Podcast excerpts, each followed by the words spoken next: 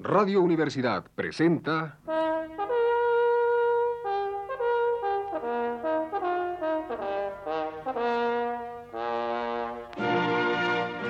Testimonios.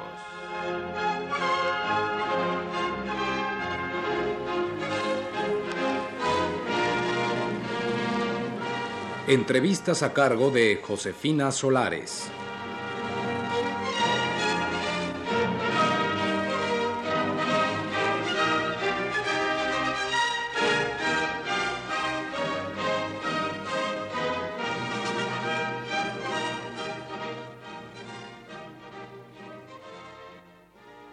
Esta noche estamos en el Instituto Mexicano de Psicoanálisis nuevamente con el doctor Aniceto Aramoni, quien nos hará un resumen sobre el ciclo de conferencias titulado Actualidad del Hombre que se está llevando a cabo en la unidad de congresos del Centro Médico. Doctor Aramoni, ¿se puede hablar de algo como actualidad del hombre? Desde el punto de vista orgánico, el hombre es el mismo.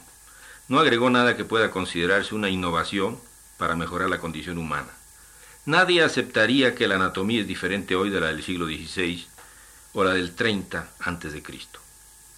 Desde el punto de vista de la psicología, sí hay cambios que incluyen diversos aspectos. Por lo pronto se ha ido perdiendo en alguna medida la ingenuidad. Se ha modificado la manera de concebirla y de dirigirse a la autoridad.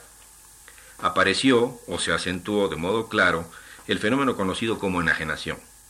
La angustia se ha enseñoreado del hombre. La depresión se ha tornado frecuente y un ingrediente grave en la vida de los seres humanos. La comunicación entre individuos ha cambiado de modo claro hasta tornarse inexistente, o bien mediata, carente de sinceridad, de profundidad, con interés en manipular, vender, chantajear, apoderarse, sacar ventaja de cualquier clase. ¿Quisiera usted hablar de algunas características? El individuo se ha impregnado de desesperación y sufre de sensación de impotencia. En realidad se abrió la caja de Pandora y por desgracia para nosotros se escapó también la esperanza. Hay una especie de intento de destrucción como en holocausto ritual, que se percibe como la situación resuelta, la solución óptima. Ello produce temor reverente como si hubiéramos llegado al final de los tiempos. Al sitio sin retorno, al perder la fe de modo completo, al adquirir la sensación de inutilidad, al emplear la expresión ¿para qué? Estamos frente a la cita con la muerte y próximos al fin de la especie, del universo que conocemos. Deja de haber razón para existir, para luchar, para cambiar lo que se necesite. ¿De dónde podrá sacar fuerzas este pequeño ser desamparado, aprisionado por las cosas y dominado por ellas? ¿Cómo luchar contra una civilización tan paralizante como gases neurotóxicos? Contra aquello que termina con la energía, el impulso vital, que aleja de los aspectos humanos mismos que podrían salvarlo? ¿El hombre actual sabe gozar de la vida o es que se aburre intensamente? No puede gozar empleando lo que posee y es su dotación, que es enorme y abundante. En cambio debe emplear artefactos, medios exteriores artificiales, pretende lograr psicodelia, ampliación de la mente y de una sensualidad y sensorialidad que resultan casi infinitas, que no precisan de otros elementos. Bastaría con emplearlas de modo adecuado y tratar de obtener el máximo logro. Esto es, que se recurre a tóxicos, a elementos innecesarios o solo expresión de pasividad y receptividad, de narcisismo quizá, que al deformar sus propias características y limitaciones pretende logros que no merece, fundando su interés y deseo en que nada es suficiente para él. Se aburre a pesar de toda su potencia y su imaginación, no obstante su horizonte interminable, su porvenir abierto y lleno de promesas. Siempre se pensó que para pudrirse había que morir antes. Parecía observación correcta en otra época. El hombre que conocemos y la sociedad en la que vivimos está putrefacta antes de morir, o bien nos hemos muerto ya y pretendemos estar vivos. Muertos que no lo saben y vivos que tampoco lo saben. Individuos que desconocen lo que quieren, que pretenden sentir sus sentidos, gozar intensamente los placeres, en permanente estado de pasividad y algo como inercia, con el anhelo de una vida orgiástica. Es a eso a lo que nos han llevado seis mil años de evolución y de cultura. Lastimoso resulta si somos justos con nosotros mismos y recapacitamos sobre lo que se esperaba que alcanzaríamos algún día. Si pensamos en razón de lo que se llama humanismo, resultaremos un fraude, el fracaso de una promesa, el mal logro de una esperanza histórica. Y díganos, doctor Aramoni, ¿qué hay con los jóvenes? Hay que evitar esa especie de suicidio grandioso, ritual, en que se destruyen, perdiéndose su fuerza y su poder. Toda una juventud capaz, objetiva, radical, generosa y sincera, que puede ver a través de los convencionalismos y los valores establecidos. No puede aceptarse sin decepción que los mejores se embrutezcan, se intoxiquen, se alejen, se depriman y se muestren carentes de conación y de impulso vital. Deben quedarse aquí, cambiar ahora lo que se pueda, plantear para pronto lo que pueda preverse, indicar para más tarde lo que puede esperar o es imposible de lograr hoy. No emplear la cólera contra ellos mismos. Mostrarse agresivos contra lo que hay que impedir, que la lucha por lo que vale la pena debiera ser energizante, capaz de producir alegría y razón suficiente para vivir con intensidad. No hay justificación mejor para vivir que tratar de convertir la vida, el mundo, el universo en algo que valga la pena, que sea creativa, que esté al servicio del ser humano y lo que se supone que constituye la humanidad. ¿Cómo combatir a los enemigos hiriéndose de muerte? Esa manera de proceder no llena las exigencias de la resistencia pasiva, tampoco del método cristiano. Por supuesto que no tiene nada que ver con la manera convencional de luchar en la que alguien querrá vencer o destruir al otro. Cuando los jóvenes se intoxican, se alejan, se tornan autistas, lo que hacen es dejar el campo libre a los que desde siempre han detentado el poder, la riqueza y la fuerza, a quienes interesa conservar todo como está. Lo que produce temor y temblor es la actitud de los individuos jóvenes que no deben irse y abandonarlo todo. Sin ellos, que no están de acuerdo, que lo dicen y que están dispuestos a luchar, sin ellos la esperanza desaparecerá. Y qué bueno que no estén dispuestos a entenderse con las generaciones anteriores y con la actual. Magnífico, eso es lo que se precisa. Si claudicaran, si se entendieran, si admitieran la componenda, habrán fracasado, se habrán vendido y al mismo tiempo destruido. No pueden entenderse una y otra generación porque viven dimensiones distintas, mundos opuestos y no se han anquilosado ni petrificado los jóvenes que protestan y desean cambiarlo todo. Al establecer el arreglo, al ceder lo bondadoso ante lo malo y destructivo, se habrá entregado el cuello del cordero al cuchillo del matarife. Será el fin de la esperanza. ¿Son múltiples los problemas del hombre?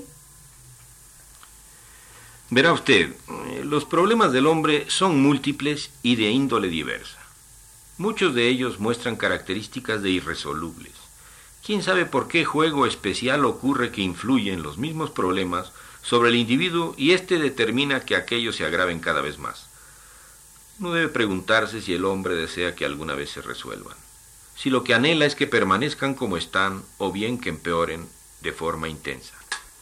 Esto es, que si lo que prevalece dentro del pensamiento y de la acción es irracional, o tiene visos de racionalidad.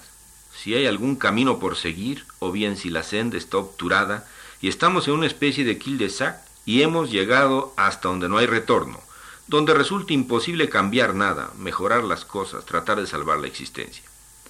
No es tiempo para profecías, mejor lo es para magia y para hechicería. Se muestra por los libros, por el cine, por el teatro. Hay que decir que también por la política, que es una mezcla extraña de demagogia, psicosis y taumaturgia, a lo que hay que agregar pensamiento mágico. La reacción, o la causa, es el hombre, es la depresión, el aburrimiento, la muerte. Todo ello se manifiesta por su afición a cierta música, un tipo de pintura, un pensamiento necrófilo. Esto es, se reproduce y se expresa fracciones muertas, trozos que no tienen vida, mucho menos alegría. Este individuo es idólatra, abstracto, amante de lo pútrido, aburrido y necesita de incitaciones artificiales. Cada vez de intensidad mayor lo que se explica con la pretensión de que busca placer, hallarse a sí mismo, encontrar a Dios, realizar al ser humano que lleva dentro, aunque muy escondido y medio asfixiado. Durante esta especie de disociación del individuo moderno, se ha establecido una lucha entre facciones. Una, producto del influjo social, es como se necesita, como se desea, como il faut. La otra, contrapartida de la anterior, lleva la tradición de humanidad que se cargó durante la evolución de miles de años. Hasta el momento parece claro que la primera está a punto de matar a la segunda, que se muestra tímida, indefensa, insegura. Isaías dijo algo muy interesante. El buey conoce a su dueño y el asno el pesebre de su señor. Israel no conoce, mi pueblo no tiene entendimiento. Toda cabeza está enferma y todo corazón doliente. Desde la planta del pie hasta la cabeza no hay en él cosa ilesa, sino herida, hinchazón y podrida llaga. No están curadas, ni vendadas, ni suavizadas con aceite. Vuestra tierra está destruida, vuestras ciudades puestas a fuego, vuestra tierra delante de vosotros, comida de extranjeros y asolada como asolamiento de extraños. ¿Para qué a mí, dice Jehová, la multitud de vuestros sacrificios? Harto estoy de holocaustos, de carneros y de cebo de animales gruesos. No quiero sangre de bueyes, ni de ovejas, ni de machos cabríos. ¿Quién demandó esto de vuestras manos cuando vinieseis a presentaros delante de mí para hollar mis atrios? No me traigáis más vano presente, el perfume me es abominación. Luna nueva y sábado, el convocar asambleas no las puedo sufrir, son iniquidad vuestras solemnidades. ¿Cómo te has tornado ramera, oh ciudad fiel? Llena estuvo de juicio, en ella habitó equidad, mas ahora homicidas. Tus príncipes, prevaricadores y compañeros de ladrones, todos aman las dádivas y van tras las recompensas, no oyen en juicio al huérfano ni llega a ellos la causa de la viuda. Además está su tierra llena de ídolos, y a la obra de sus manos se han arrodillado, a lo que fabricaron sus dedos. Por cuanto las hijas de Sión se ensoberbecen, y andan cuellierguidas y los ojos descompuestos, cuando andan van danzando y haciendo son con los pies, por lo tanto pelará el Señor la mollera de las hijas de Sión, y Jehová descubrirá sus vergüenzas. Doctor Aramoni, ¿por dónde podría estar la solución para el aburrimiento y para la depresión? Si se viera uno precisado a escoger dos de las cualidades más importantes de un niño sano, bastaría con mencionar la creatividad y la imaginación entrelazadas de modo íntimo. Todos los niños sanos emplean la imaginación de manera abierta, espontánea y creativa. Muy pocos de los adultos emplean la imaginación y la creatividad. En el curso del crecimiento algo se pierde y desaparece algunas veces en forma definitiva. En mayor o menor grado, dependiendo de su inteligencia y de algunos otros factores, los niños viven su imaginación, imaginan la vida, crean muchas cosas que nacen de ellos mismos, son su creador, su hacedor, todo eso les produce enorme placer. Los adultos que crean y que son imaginativos son escasos. A los que lo hacen de manera extraordinaria se les conoce como genios. En cierta medida, no puede asegurarse de modo absoluto, los adultos ya no emplean ambas facultades, se conforman con todas las cosas hechas, que reciben sin comprender, que compran. Esto es una circunstancia motivadora de enajenación importante. Creatividad e imaginación, cualidades exclusivas del ser humano, siempre presentes en mayor o menor grado, causan satisfacción. Cada vez se ejercen menos y sería muy interesante saber por qué y cómo, cuándo, se van perdiendo hasta desaparecer casi por completo durante la madurez como quiera, después de la infancia, durante la que funcionan con gran potencia. Los novelistas, los artistas de diversas clases, los científicos y los poetas, también los industriales son personas en quienes lo mejor de la infancia se prolongó. Será innecesario aclarar que no se trata de permanecer siendo niño, sino de conservar lo positivo que éste tiene, que se relaciona con la espontaneidad, con el asombro, con la alegría de vivir, con la vivencia de la naturaleza y de todo lo que existe, en condiciones de unidad, al sentir que se es bien recibido en la existencia, que se está bien en la fiesta de la vida, donde deberemos emplear lo que nos fue dado y elaborar el hombre que existe dentro de nosotros, pero que no se consigue graciosamente, para lo que precisa luchar a brazo partido, y solo tendremos un material para realizarlo en cantidad escasa, el tiempo improrrogable. Es todo lo que la vida da Posibilidad y tiempo, ambos limitados. El resto irá por cuenta de cada uno. ¿Hace falta la crítica? Creo que es indispensable. Cada vez hay menos voces que clamen. La profecía es algo inaceptable, fuera de lugar, asunto de personas old fashioned. Lo que resulta más grave es que los mismos que podrían aparecer como convencidos de la justicia de su razonamiento se avergüencen y acepten que ya no tienen nada que hacer, que están derrotados o bien que no hay esperanza alguna. El campo queda libre pues para lo que sea menester. Se instalan las fuerzas de enajenación, de violencia, de destructividad. Se reifica aquel que alguna vez fue el rey de la creación. Arrogancia sin nombre, pero como quiera muestra de orgullo, de respeto por sí mismo. Hay gran diferencia entre ser ese rey y constituirse en lacayo de la máquina y la electrónica. La misma diferencia entre la oración de la dignidad del hombre y la frase la guerra es un buen negocio, invierta a su hijo, o aquella de tuvimos que destruir el poblado para salvarlo.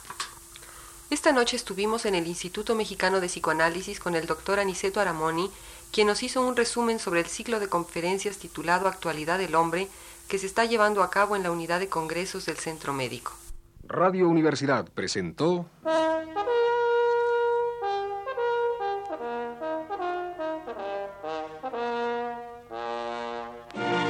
Testimonios.